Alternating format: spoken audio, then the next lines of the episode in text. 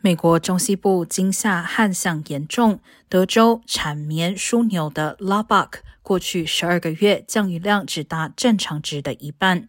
德州理工大学农业经济系教授哈德逊表示，加上考量全球纺织业连锁效应和经济受新冠疫情震荡等因素，研判干旱带给德州当地的经济冲击恐达二十亿美元。农业部估计，德州今年的棉产量将下滑百分之五十八，全美棉产量对比去年则减少百分之二十一，将是自二零一五年以来最低。